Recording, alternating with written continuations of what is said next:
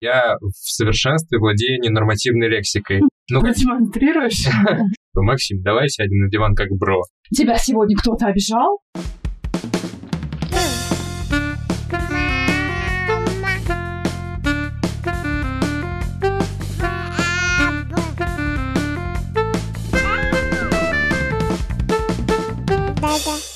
Всем привет! Это подкаст «Твоя очередь», и это уже четвертый эпизод сезона «Мы уже не малышня». Меня зовут Оля Тарандовская. А я Лёша Тарандовский. И у нас есть сын Макс, ему уже два года и почти семь месяцев. И у нас с ним очень классные доверительные отношения. А у тебя? Да, у меня тоже, но я вот задумался над тем, как эту историю не разрушить и сохранить вот эти доверительные отношения с ребенком ну, в будущем. Цель, конечно, очень благородная. Давайте обсудим. Мне, естественно, интересно узнать, как было у тебя, как вот развивались отношения с твоими родителями?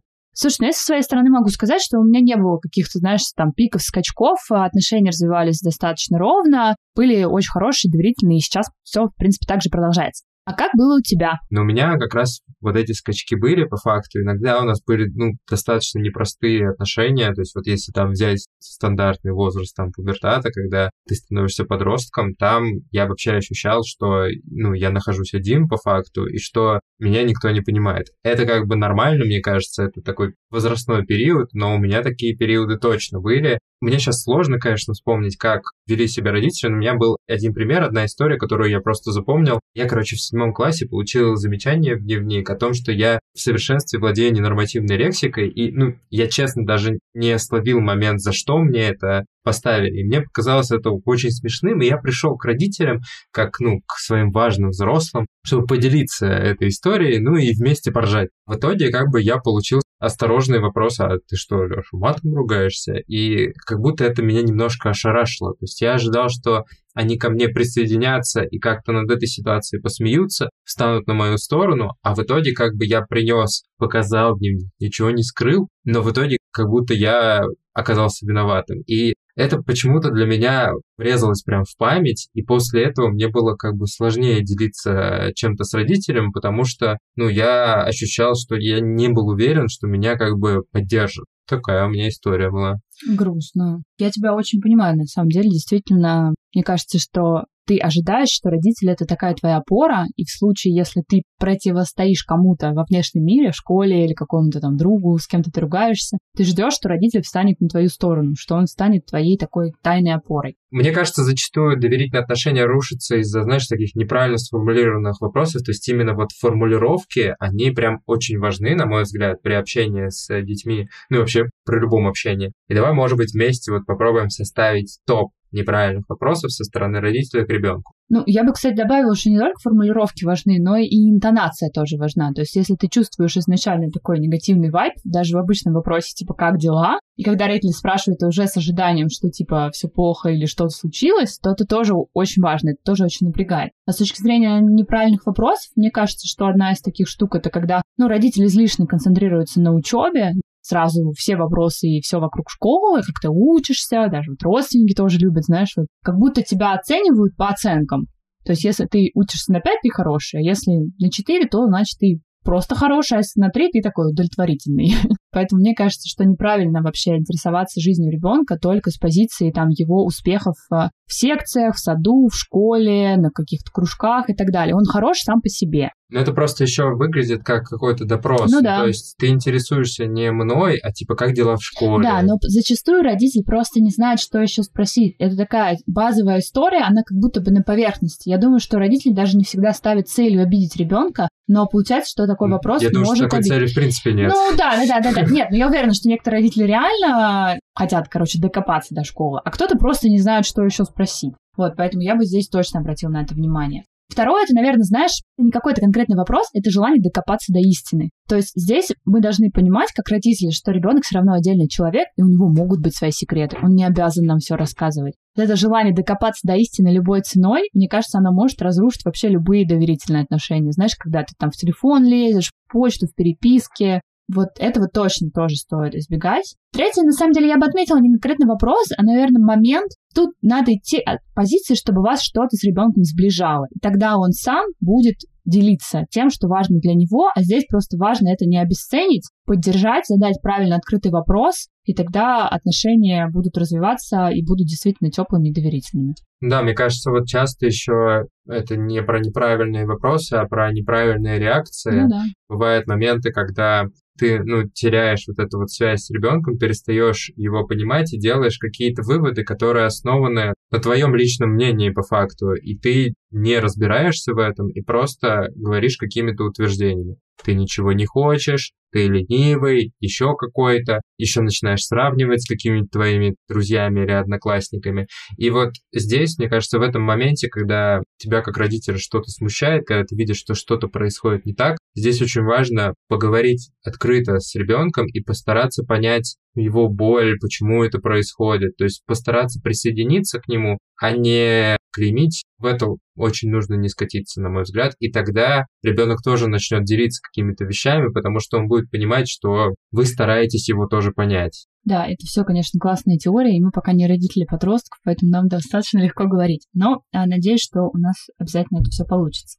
На самом деле, я хочу еще развить эту тему, продолжить ее, и нашла очень классного гостя. Она, на самом деле, гораздо опытнее, чем мы, потому что она и мама, и уже бабушка, а кроме этого, она сертифицированный коуч, автор книги «Делай как коуч» и сооснователь Академии 5 призм. Кстати, эту академию я зак- заканчивала тоже как коуч. Это Ольга Рыбина, и я уверена, что у вас получится очень интересный и вдохновляющий диалог. Отлично, поехали.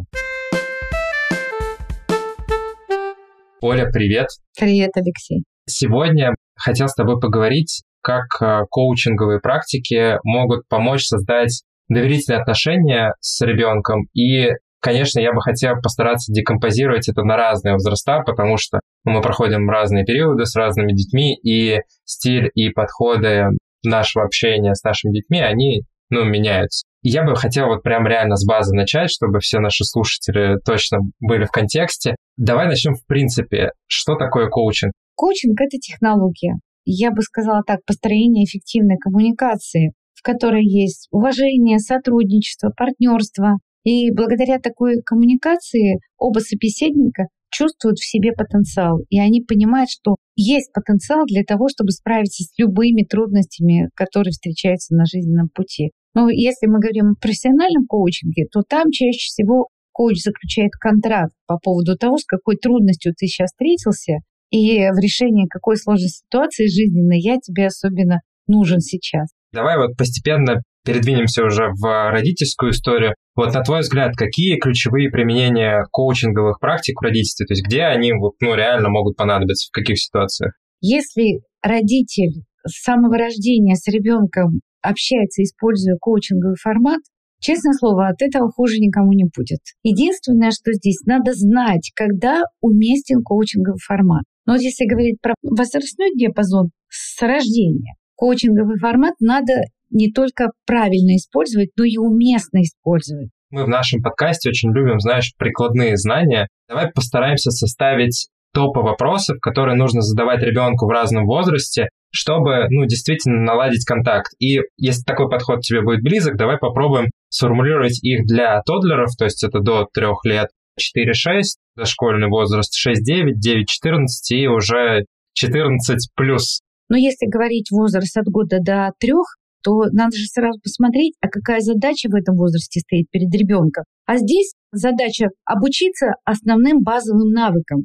Еда, туалет, речь, управление своим телом, передвижение в пространстве, умение использовать разные предметы, подручные средства. Вот это основная задача ребенка в возрасте от года до трех. То есть чему-то научиться и таким базовым прямо вещам научиться. И тогда, если мы смотрим на роль родителя, здесь он скорее будет как наставник. Посмотри, как я делаю, и повтори.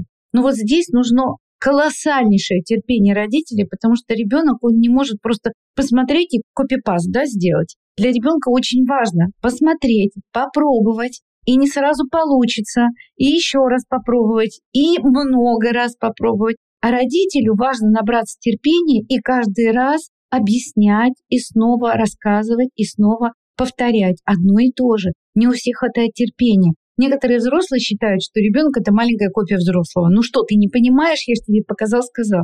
Нет, у детей построено чуть по-другому все.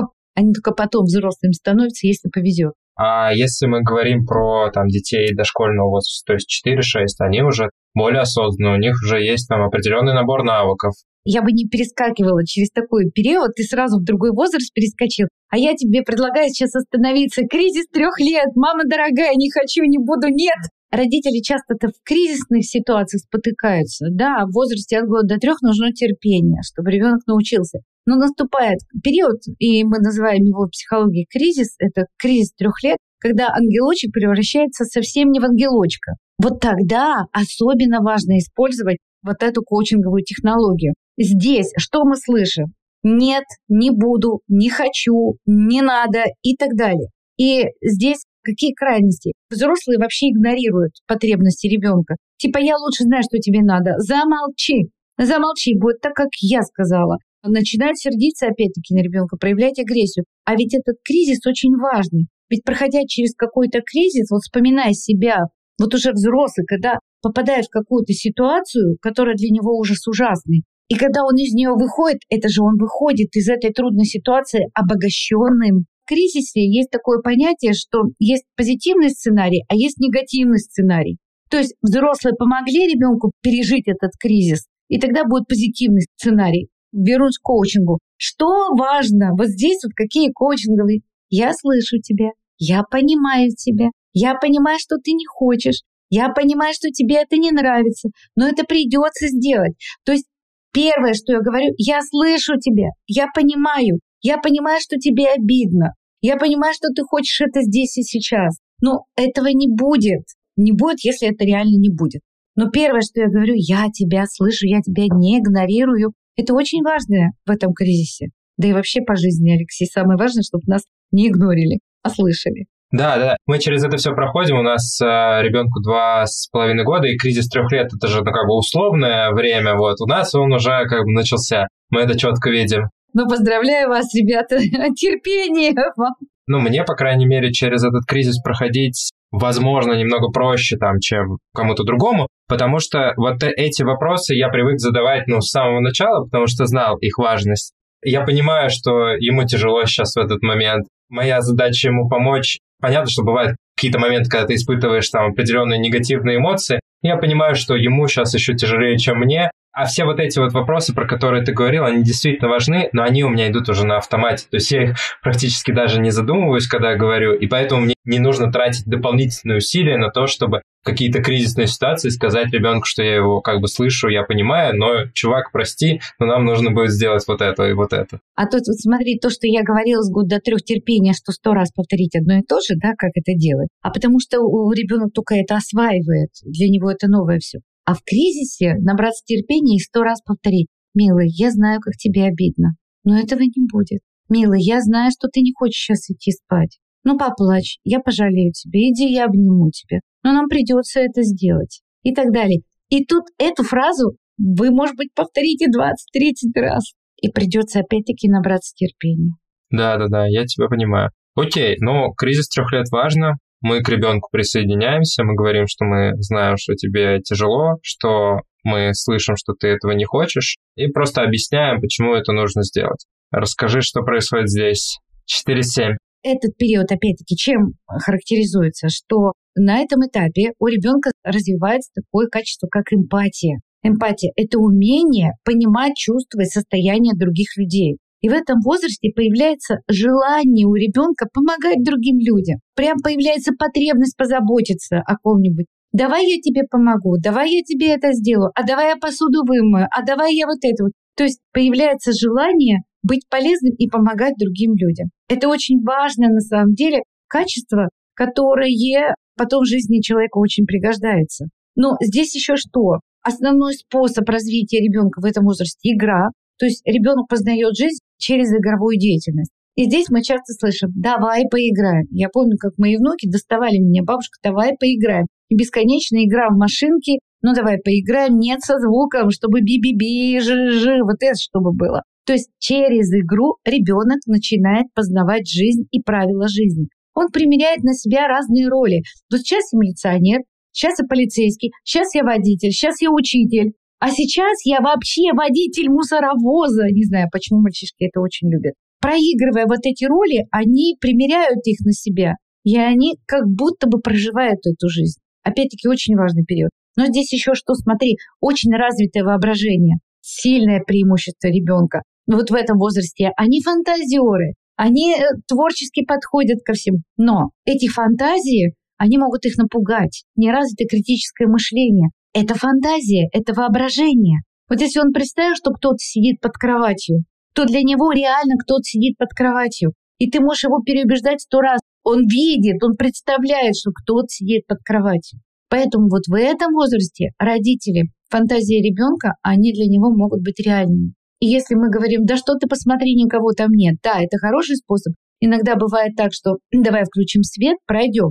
а теперь давай выключим свет и вместе пройдем по комнате. Давай вместе заглянем во все уголочки. Я с тобой посижу. Потому что эти страхи, еще раз повторюсь, они для ребенка могут быть реальными. Очень богатое воображение. Смотри, здесь мне вот интересно все-таки вот к приказной части перейти. Каким образом коммуницировать с ребенком с помощью коучинговых практик вот в этом возрасте? Ты хочешь мне помочь. Что именно ты хочешь сделать? Да, давай, я готов тебе отдать какую-то часть. То есть родители очень часто хотят сэкономить время. Либо родители переживают, что ребенок сделает что-то не очень качественно. Ну вот на одну чашу весов положите. Вы сейчас помогаете ребенку развить эмпатию и желание помогать, а на другой чаше весов э, чистота посуды. Вот что перевесить? Здесь и фундамент закладываете жизни ребенка, а здесь чистота посуды. Очень часто запреты. Нет, нельзя, разобьешь. Боже мой, вещи испортишь. Да, мне кажется, что вот это вот вещи, которые как раз, ну, не налаживают контакт, а его разрушают.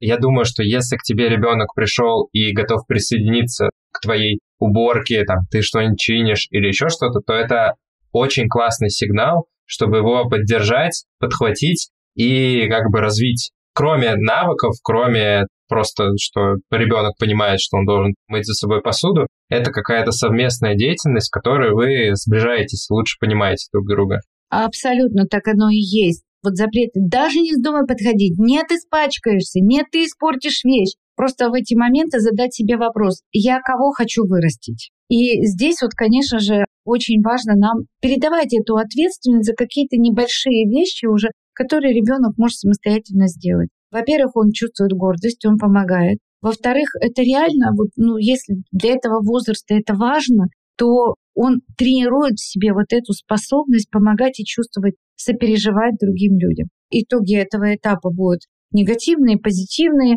И здесь, конечно же, а, родители будут играть очень такую важную роль в том, как они взаимодействуют, какое количество запрет и что они запрещают, что они ставят во главу угла, целостность вещи или эмоциональное, психологическое и нравственное здоровье своего ребенка. Этот возраст, он такой. Тогда поговорим про людей, которые уже пошли в школу. Что происходит с ними? особенности здесь обучение. И не зря шестилетки так ждут, когда я в школу пойду. Для них это рубеж. Теперь я взрослый, теперь я самостоятельный. Здесь, конечно же, потребность быть как они.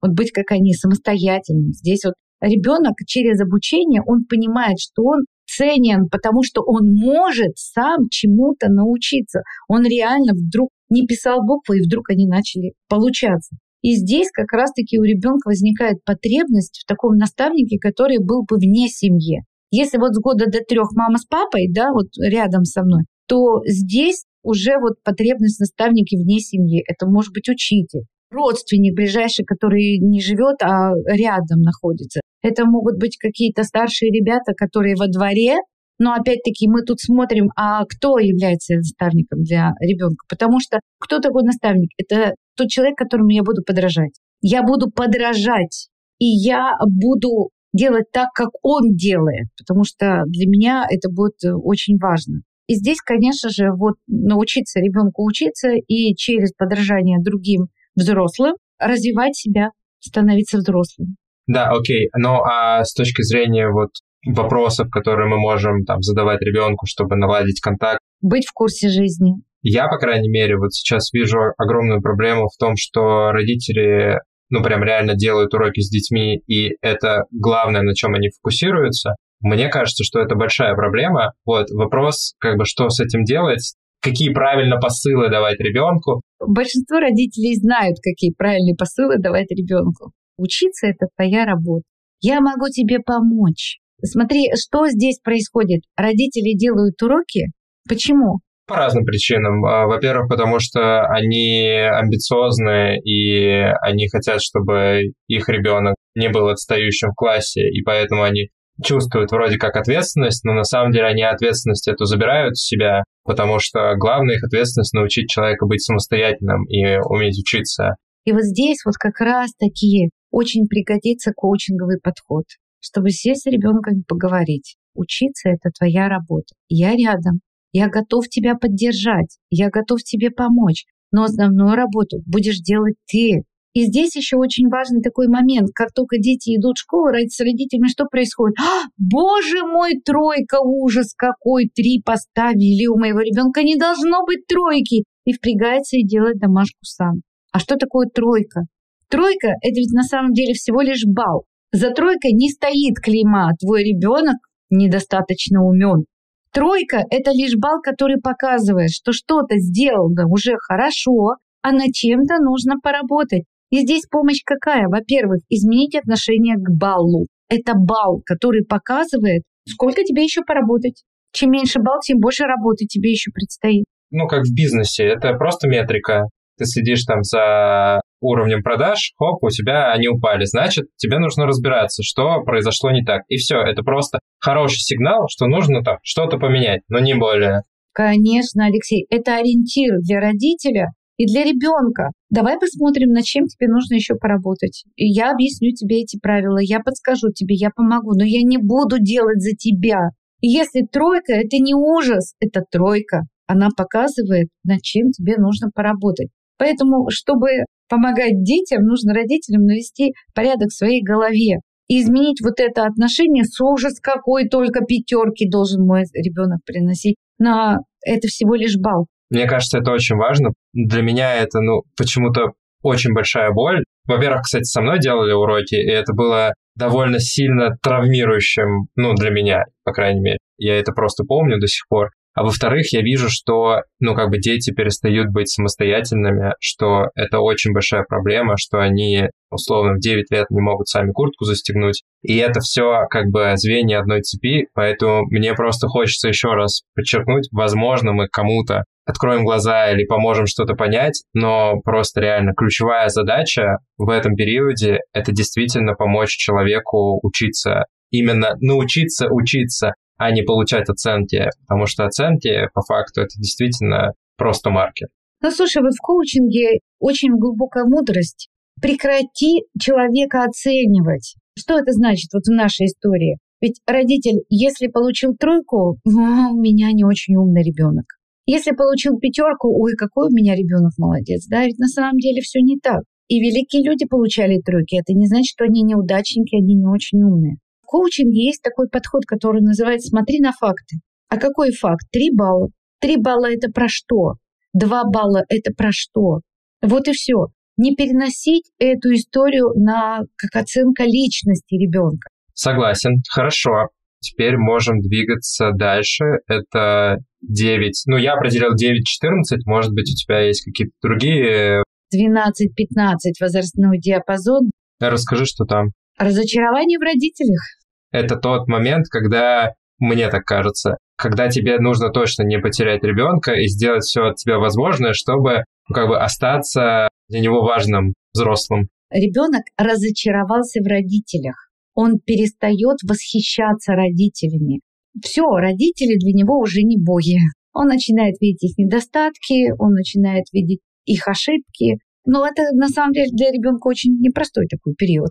И какой смысл переубеждать его в этом?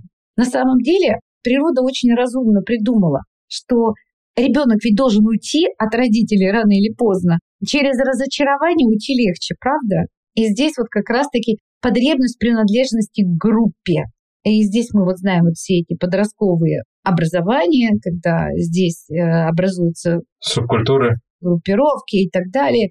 И это нормально потому что в этом возрасте очень важно найти себе подобных, прокачать свои социальные навыки, понять, кто ты есть на самом деле, без родительского вот этого украшательства, понять, кто друг, кто враг, что тебе важно, что тебе ценно, пройти через вот такие вот мощные социальные жернова для того, чтобы реально понять, а кто ты есть. Здесь потребность э, в том, чтобы стать индивидуальностью, прямо узнать себя, познать себя. Ну и здесь разноправие, вот очень такой широкий диапазон интересов. Говорят, что подростков неустойчивого внимания, на самом деле это потребность возраста. Попробовать много чего, чтобы понять, что мне ок, а что не ок. Вырабатываются свои правила бытия, свои правила жизни. И здесь, конечно же, очень такой опасный период э, с точки зрения, можно пойти не за тем ориентиром, можно попасть не в ту группу. Здесь будут большую роль играть то, что было родителями заложено до этого возраста. Вот это прямо очень важно, что заложено родителями. Если заложен хороший фундамент, если э, у ребенка уже есть ценности с точки зрения, что правильно, что неправильно, я имею в виду с точки зрения человеческих ценностей, он все равно проверять будет. Но вот этот стержень он позволит ему выстоять, выдержать, не сойти с пути. Покуролесит, но все равно вернется в лоно семьи. Здесь, конечно же, запрещать, ругать. Это может сломать, конечно, ребенка. У родителей очень много власти над детьми. И они, конечно, могут закрыть на замок, в конце концов.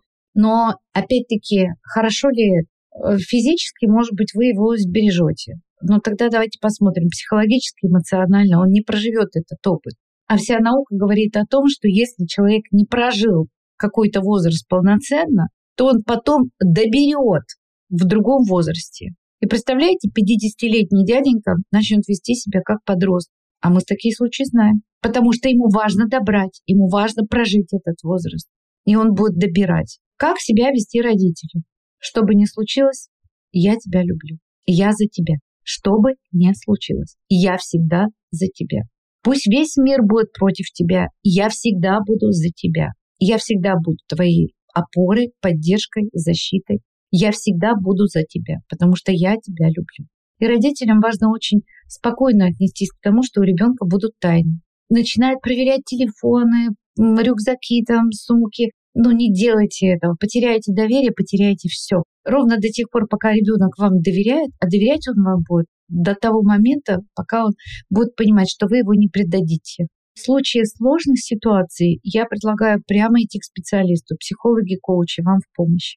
Потому что это реально непростой возраст. Нужно понимать тонкости, и каждый ребенок проживает его по-своему. Есть общее течение. Но одно правило я могу точно сказать. Уважение, уважение и еще раз уважение. Что, остался последний период? 15 плюс? 15 плюс, ну, собственно говоря, вот дети уже вышли, после 15 уже может быть поспокойнее, ну, кому как повезет. А вообще сейчас люди взрослеют гораздо позже. А раньше, в 18 лет, выходили из школы, уже считалось, что вот взрослые. Сейчас 24 э, плюс, да, взрослеют дети. Почему? Потому что опекаем очень много, не даем самостоятельности. Физически мы получаем такого взрослого человека, а эмоционально и психологически дитя детем. И взрослый продолжает диктовать условия, где ты будешь, что ты будешь делать, как ты будешь жить. Я знаю одну маму, которая в девятом классе ребенок пришел и сказал, я больше не буду учиться. Но это как раз возраст 15 лет. Я больше не буду учиться, я не вижу в этом смысла, сказал ребенок. Хорошо, в нашей семье принято, что все занимаются своим делом. Твое дело была учеба. Ты сказал, что ты не видишь в этом смысла. Тогда чем ты будешь заниматься? Вопрос не стоит, что нет, ты будешь учиться, а вопрос стоит широко. Тогда чем ты будешь заниматься? Потому что в нашей семье принято, что все заняты делом. На что ребенок ответил, я хочу строить свой бизнес. Хороший ответ. Я хочу сам зарабатывать деньги. Родители с ним просчитали, на чем он может зарабатывать деньги. Были варианты мыть машины. Хорошо, пошел мыть машины. Понял, что это очень тяжело. Сказал нет. Не буду перечислять, все Родители поддерживали его на всех этапах. Главное было условие. В нашей семье все заняты делом. Либо ты учишься, либо ты работаешь. Выбирай. Очень правильно. К чему в итоге пришли? Этому человеку сейчас 19 лет, у него свой бизнес. Причем на свое обучение он заработал деньги сам. Он сказал, ну сейчас я выбираю то, что мне нужно, что реально будет работать на меня, на мой бизнес. У него свой бизнес. Более того, семья построила бизнес вокруг его бизнеса. Он вовлек всю семью. Поэтому здесь настойчивость родителя в чем? Не в упорстве «нет, ты будешь учиться», сказала «будешь». А здесь настойчивость родителя в правилах. В нашей семье все заняты делом.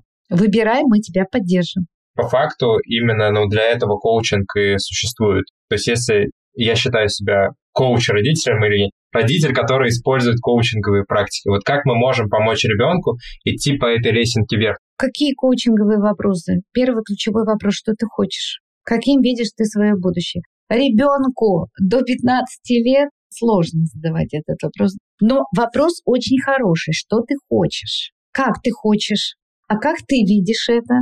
И с ребенком обсуждать. И у родителя имеется священное право табу. Но должна быть аргументация, почему это сейчас нельзя. Есть такой хороший подход в психологии, когда мы не говорим, что вот это нельзя, а мы объясняем, а что можно. Приведу такой простой пример. Представь, что ты с ребенком идешь по парку, и он видит на клумбе красивый цветок. Он бежит и хочет сорвать этот цветок. Большинство родителей говорит, не трогай нельзя. А что если сказать ребенку, о, этот цветок можно понюхать и можно полюбоваться. Смотри, тем самым мы приучаем ребенка, что есть где-то ограничения, но тут же есть возможность. Если я тебе говорю, что вот это нельзя, то давай посмотрим, а что можно тогда. Поэтому вот эти вот коучинговые вопросы приучать ребенка очень важно с самого раннего детства. И еще ребенка, особенно мальчика, приучайте к таймингу. Например, у тебя еще пять минут, ты можешь играть в эту игру. Пять минут. У тебя еще есть пять минут. Но это когда есть чувство времени уже. Поначалу не будет, и за временем будете контролировать вы сами, но ребенок будет знать. Не прекрати немедленно. Для него нет понятия быстро, медленно, он не чувствует время. А у тебя есть пять минут. И таким образом мы приучаем ребенка к тому, что у всего есть время, и у достижения цели тоже есть время. Мы сейчас по-другому, мы говорим, что ты можешь э, сделать еще какую-то одну вещь или там собрать один пазл, и мы закончим. То есть ему пока вот это вот более понятно. Разные варианты. Я сосчитаю до трех, и ты подойдешь ко мне. Через пять минут я подойду, и мы с тобой будем заниматься другими вещами. Это очень важный момент. Опять-таки, дети не чувствуют времени, они же в процесс увлекаются, что родитель показывает границу, где все, завершается процесс. То есть правильно я понимаю, что нам достаточно на постоянной основе спрашивать у ребенка, что он хочет, чем он хочет заниматься. Ну, если мы видим, что есть какие-то проблемы, не приходить предлагать сразу решение, да, как многие делают, и я в том числе, у меня есть такая проблема, а скорее приходить с поддержкой и вопросом, где я могу помочь, с чем я могу помочь, и чтобы ребенок уже сам принимал решение, каким образом меня вовлечь в там, решение своей проблемы. Для начала родитель показывает пример, а потом ребенок через этот пример научается. Родитель поддерживает. Но в наставничестве есть простая формула. Я делаю, ты наблюдаешь. Том ты делаешь, я наблюдаю. И помогаю тебе скорректировать. Это очень хорошая формула, она великолепно работает. А если вы еще и сопроводите эту формулу коучинговым подходом, а как можно по-другому? А что еще? Посмотри. А где еще ты можешь это сделать? А как? Как ты хочешь? Как ты видишь? А что для этого нужно? Как ты думаешь? Что подготовить? Я тебе могу чем помочь? И эти вопросы, они вшиваются в ребенка. И очень приятно, когда ребенок к тебе, ко взрослому, обращается. Давай поиграем. А как ты хочешь поиграть? И ты понимаешь, работает. Когда он тебя спрашивает, а в какую игру ты хочешь поиграть? Не поиграем в ту, которую я, а в какую ты хочешь поиграть. Давай сначала в твою, а потом в мою. Мы ему предлагаем самому выбирать книжки, которые он будет читать перед сном. Так получается, что он сам делает этот выбор. Смотри, у меня важный вопрос. То есть мне, ну, как молодому родителю, очень хочется добиться того, чтобы мой сын доверял мне, делился эмоциями, переживаниями, победами, как бы поражениями. То есть чтобы я был тем человеком, к которому он может прийти, поделиться и чувствовать, что его не наругают, что его поймут всегда. Я понимаю, что это как бы путь вообще длиной в жизнь, но хочется понять, как э, не свернуть с него и стремиться действительно таким искренним, теплым и доверительным отношениям с ребенком, чтобы потом через 30 лет не оказалось, что, ну, по факту мы чужие люди друг другу. Первое базовое правило. Никогда не оценивай личность. Ты плохой, ты глупый, ты ленивый. Это оценка личности. Оценивай уж, если оцениваешь его поступки. то, что он сделал. Мне не нравится, это недостаточно хорошо, придется переделать и так далее. То есть поступки. Мне не понравилось, как ты поступил, мне не понравилось, как ты ответил, мне не понравилось, ну и так далее. Если мы говорим про то, что действительно не понравилось. Так, чтобы у ребенка не складывалось впечатление, что он плохой. Нет, он не плохой, просто он некоторые вещи делает недостаточно качественно, недостаточно хорошо. Вот и все. Второе правило – быть настоящим. Бытует такое мнение, что хороший родитель – это родитель всегда позитивненький, всегда в хорошем настроении, всегда такой, знаешь, понимающий. А если мама болеет? А если папа устал? Ребенок должен понимать, что родители это живые люди. Они могут злиться, они могут расстраиваться. Они не всегда здоровы. И это очень важный момент. То есть будь настоящий. Но здесь встает вопрос. Третий. А как тогда мне проявлять эмоции? Ведь мы знаем, что родитель в гневе это страшно, для ребенка особенно. А вот это задачка для родителей. Очень экологично и адекватно проявляй свои эмоции. Научись говорить о них человеческим языком. И здесь это очень перекликается, как мы учим детей распознавать свои эмоции. Во-первых, сам я говорю, я сейчас злюсь. Мне не нравится, что ты не слышишь меня. И я злюсь. И это норм. Пять раз я тебя позвал. Это было небезопасно. Ты меня не услышал.